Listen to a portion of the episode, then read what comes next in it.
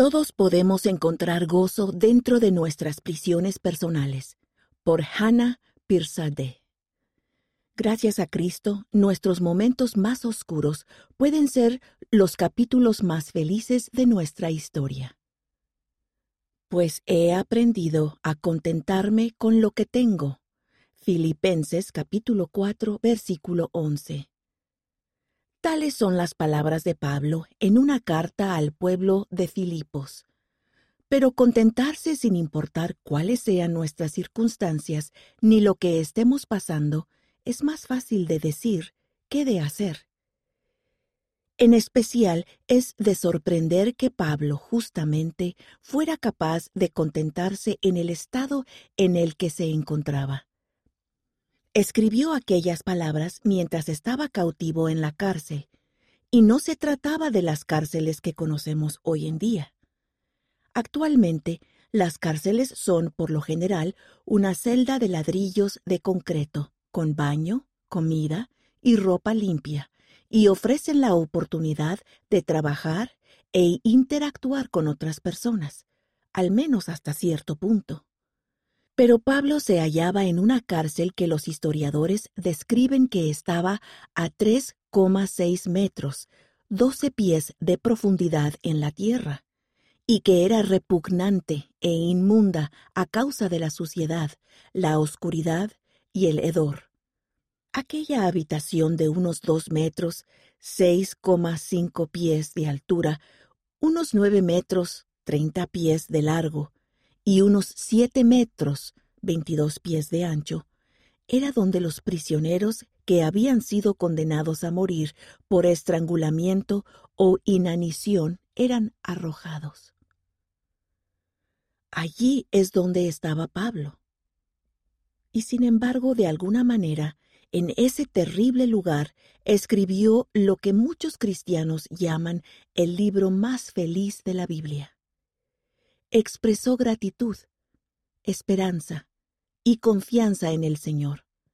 Hizo referencia al gozo y al regocijo más de quince veces solamente en esa carta. A diferencia de Pablo, la mayoría de nosotros no pasamos nuestros días encerrados entre las paredes de una prisión.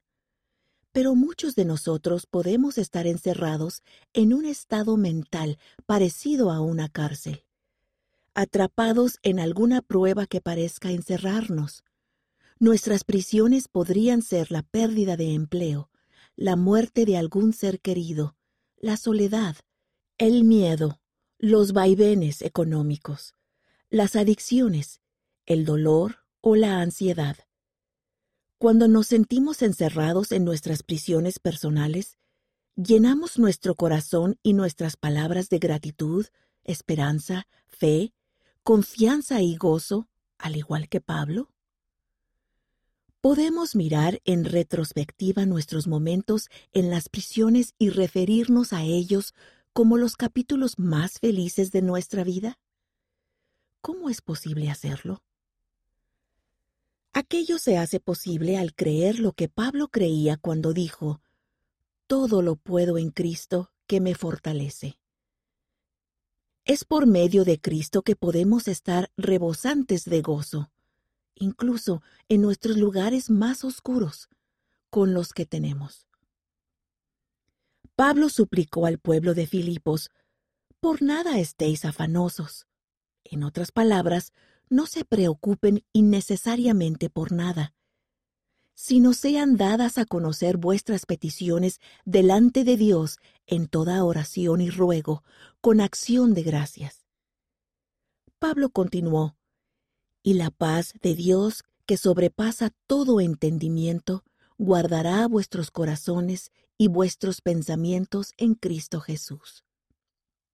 Cuando estamos en nuestras prisiones y oramos con toda la energía que tenemos, agradeciendo al Padre Celestial por todo lo que Él ha hecho, en verdad, podemos tener la absoluta certeza de que todo estará bien gracias a Jesucristo.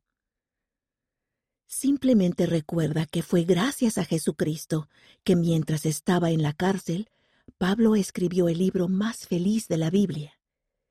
Nuestras propias prisiones también pueden ser nuestros capítulos más felices.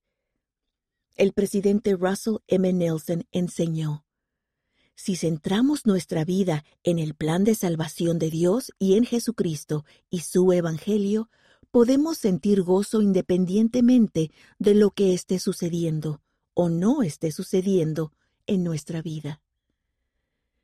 Podemos ser felices y ser fortalecidos por medio de Jesucristo, sea cual fuere el estado en el que nos encontremos. Hannah Pirsade nació y creció en Colorado, Estados Unidos.